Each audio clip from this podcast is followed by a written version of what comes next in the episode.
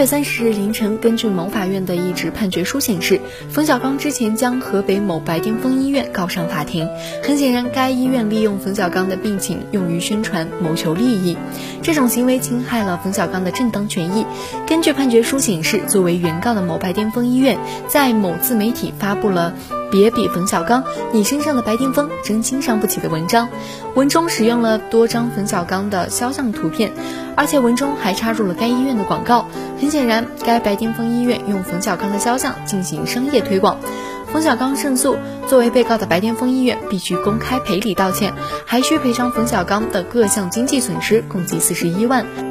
医院的职责是救治病人。如果说通过这种不怎么光明的手段做宣传，这样的医院能有多少社会责任感呢？这是冯小刚保护自己的合法权益。